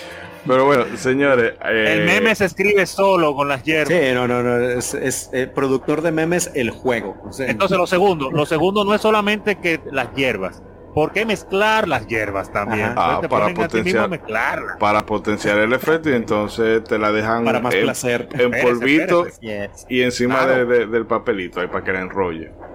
Eso es lo que iba a decir. El tercer detalle es ese la hierba, mezclar la hierba y mezclar en un papelito. ¿Qué le faltaba ya? Que te pusieran a hacer rollito ya para fumarte.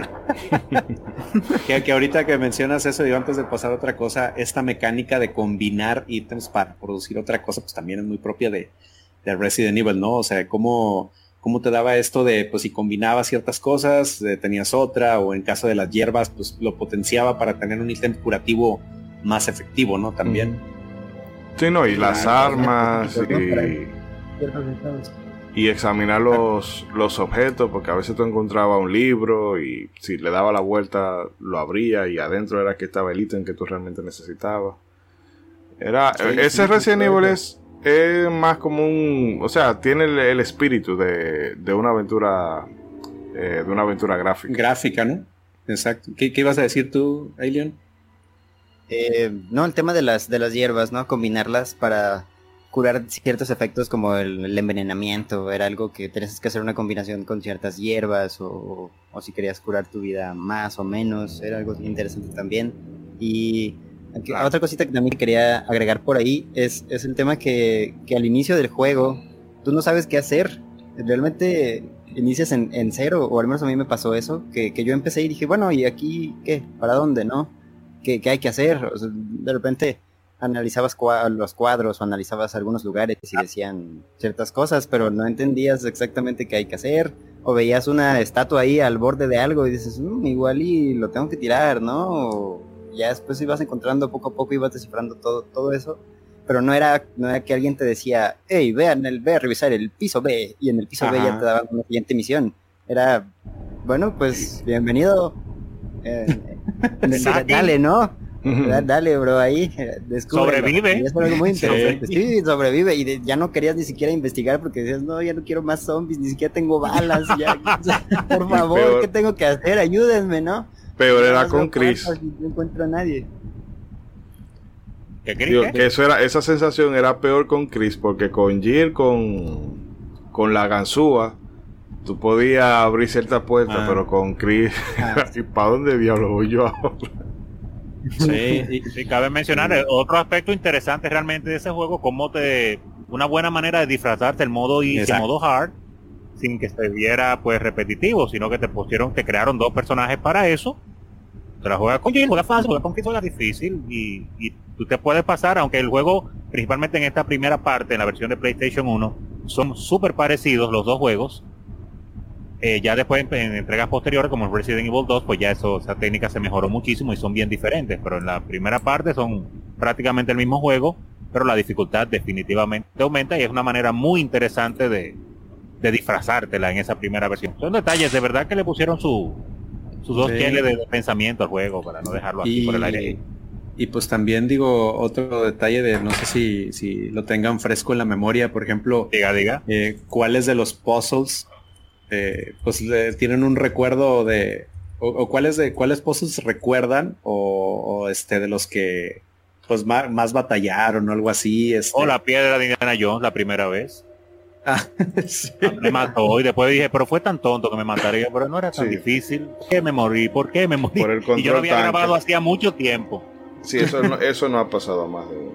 Sí, porque había un punto de grabación cercano y yo como que no lo vi, no sé qué fue, yo no lo vi y me mató la piedra. Dios, qué pique, como Pues- yo siempre lo recuerdo.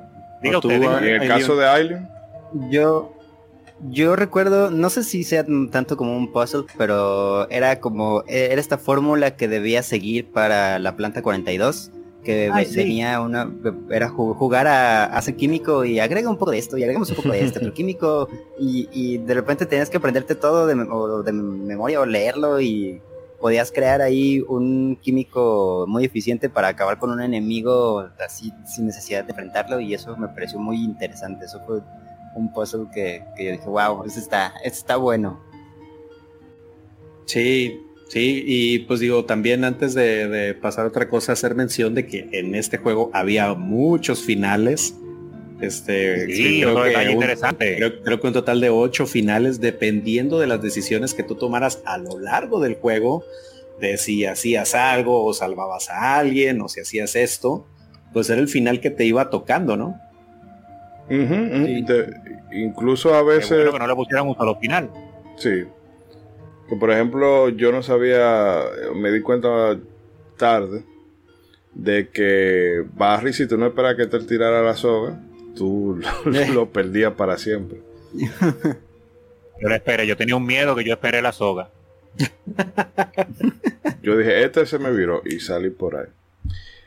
Ya nada más, eh, perdón, este, recordé uno de los momentos que me dijeron que, que si había como algún momento oh, que, recordara del juego y es que no sé si a alguien más le pasó, pero uno de los momentos que más me, me, asustó y me dejó marcado fue cuando tuve que cambiar al disco 2 en el remaster y apagué mi cubito y no sabía que solo tenía que abrir la bandeja. Y entonces, Ay, Dios mío. No, no, desde el último guardado. Y, yo, yo no lo sabía, entonces yo dije, ah, pues bueno, inserte disco 2, ok, apagamos, ¿no? ¿Y cómo voy a abrirlo? No, se va a dañar el disco. Y pues eso fue es el mayor recuerdo de horror que tengo de, de ese juego. Yo creo que ganó marcado. Sí, historia para no Pero bueno, señores, eh, no sé si quiero decir algo brevemente para entonces ya de conclusión. Vender el juego, vender el juego a las nuevas generaciones, vender el, nuevo, el juego a la nueva generación. Exacto.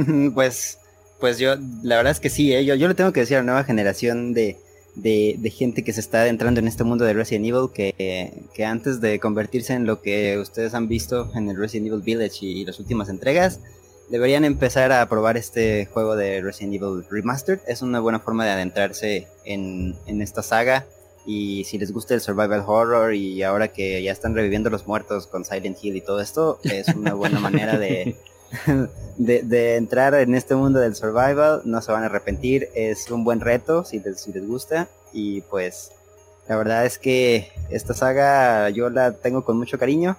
Eh, me, me, me, tiene, me deja con varios buenos recuerdos y muy buenos retos en su momento cuando era más joven. Y pues, pues nada, yo la verdad es que muy agradecido de que me hayan invitado acá. Y pues ojalá a la gente le haya gustado este podcast hablando sobre este juego que la verdad marcó, marcó a muchas generaciones y sentó las bases de lo que sería el survival horror a partir de ese momento en adelante. Bueno, pues con estas palabritas vamos a hacer un corte aquí y ya venimos para despedir por el episodio de hoy.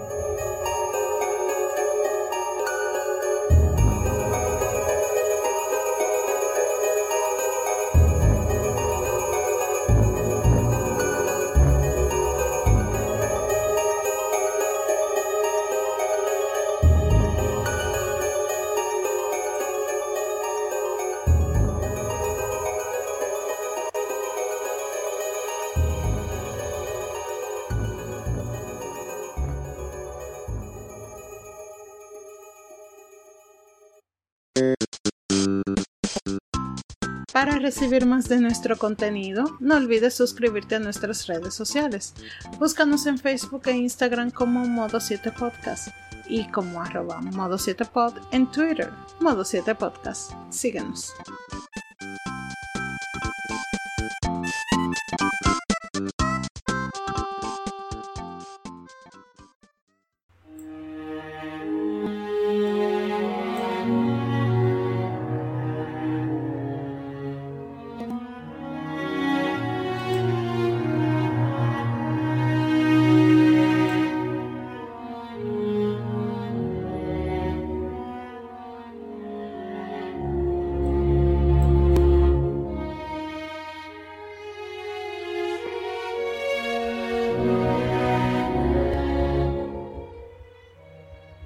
Bien, amigas y amigos, esto es todo por esta noche. Eh, le agradecemos como siempre la sintonía y el haber elegido pasar este, esta hora casi dos con nosotros, eh, rememorando un juego tan especial como es este primer Resident Evil. Pero como todo en la vida, lo bueno tiene su final y paso a despedir a los contertulios. Eh, Ailion, de nuevo, muchísimas gracias por pasarte por aquí. te digo, te vamos a entregar tu certificado de valiente. Y la verdad es que. Eh, la verdad que sí. Sí, el año que viene venimos con un par de cositas y alguna que otra transformaciones y esperamos tenerte de nuevo a cuenta por acá. No, pues muchas gracias a ustedes por la invitación. La verdad es que yo, yo encantado y con mucho gusto vengo por acá a compartir con ustedes y con los demás miembros de la comunidad de Modo 7. Y pues nada, agradecerles y nada mejor que haya sido con un juego como Resident Evil al que le tengo mucho cariño. Y pues, ¿qué más les puedo decir? Por ahí me despido eh, agradeciéndoles a todos y recuerden que por ahí en YouTube hay un videito en mi canal hablando sobre la historia de Resident Evil por si quieren verse en menos de 40 minutos un resumen de lo que ha pasado con la saga, pues por allá los espero. Vamos. ¿Cómo, se llama el canal de YouTube? Ah, el canal, el canal de YouTube es iLeon. I L I O N. Sí, claro, sí, la, voy a aprovechar, voy a hacer un poquito de promoción, disculpen ustedes. No, no, y por ahí en las redes sociales también me encuentran como iLeon, I-L-I-O-N, en Twitter, en Facebook, en hasta en TikTok, ahí ando en TikTok y en Instagram, entonces pues ahí hay contenido para todos y espero verlos por allá. Y muchas gracias una vez más por la invitación, un gusto estar con ustedes. Y pueden verificar en, en la descripción del episodio que ahí vamos a dejar el enlace para el canal del amigo Aileon. Eh, por cierto, yo ya estoy apuntadísimo para el próximo año, así que si ustedes me invitan, yo aquí vengo por, por la tercera ronda. Sí, vamos a hacer por ahí viene un especial de programas de piolín, así que vamos Ah, perfecto. Ay, Dios mío. mi especialidad. Yo le sé eso. Qué charla. Trae varios grupos con tías. Sí, trae a tu tía. no, no, no. Ay, Dios mío. Y Rosso, ya que lo tengo por ahí. Eh, bueno, qué decir. Eh, claro está, aparte de agradecer a las personas que llegan hasta el final del programa los Gracias. Claro, y agradecer, claro, está a mis contertulios y hermanos y también la hermanita que se fue a dormir. A usted, señor Ishitori, al señor Mr. Trumpetman y claro, señor Aileon por estar acá con nosotros el día de hoy. Eh, como siempre, palabras finales sobre el juego. Eh, recomendar a las personas que eh, es una saga que todavía sigue, como usted mencionó, muy bien, dando con películas, series y juegos nuevos súper exitosos. Y que si usted es esas personas que, le gusta conocer el origen de las cosas o que tienen el síndrome del completionista, el completionista, gusta completar todo y quiere conocerlo todo desde el pues esta saga está excelente porque tiene dos opciones de cómo experimentar ese inicio. Tanto la versión original, que puede ser un poquito pues difícil para algunas personas por lo arcaica ya que se siente con los controles tipo tanque y algunas mecánicas y los gráficos que son un poquito pues de su época de PlayStation 1, pero que cumplen definitivamente con su objetivo como con este remaster o remake, eh, viene siendo un remaster, pero es más un remake definitivamente, eh, de este juego que quedó tan bien que inclusive a tantos años de haber salido todavía pues sigue súper vigente y se ve súper bien. Igual usted puede experimentar esa sensación porque el remake igual mantiene totalmente la esencia de ese primer juego, así que no hay excusa prácticamente para no volver a conocer o no conocer por primera vez el mundo de Resident Evil, una saga que tanto queremos Así es que está ahí. Yo, por mi parte, obviamente, como jugador viejo, pues le doy a la, primera parte, le di, mejor dicho, para este programa nuevamente, para recordar y probé un poquito el remake, aunque el remake no me dio tiempo a acabarlo. Y pues para un jugador retro eh, todavía es un poquito difícil jugar la versión vieja, definitivamente está muy vieja, pero fue muy divertido revivirla. Eh, así es que nada, nada, vívanlo, disfrútenlo y hasta odienlo un poco por sus cositas que tiene y cuando lo maten por usted no saber cómo disparar rápido un arma porque se quedó sin balas, es normal, eran cosas del tiempo. y bueno, con esto le paso la palabra a Mr. Trumpetman, señor César.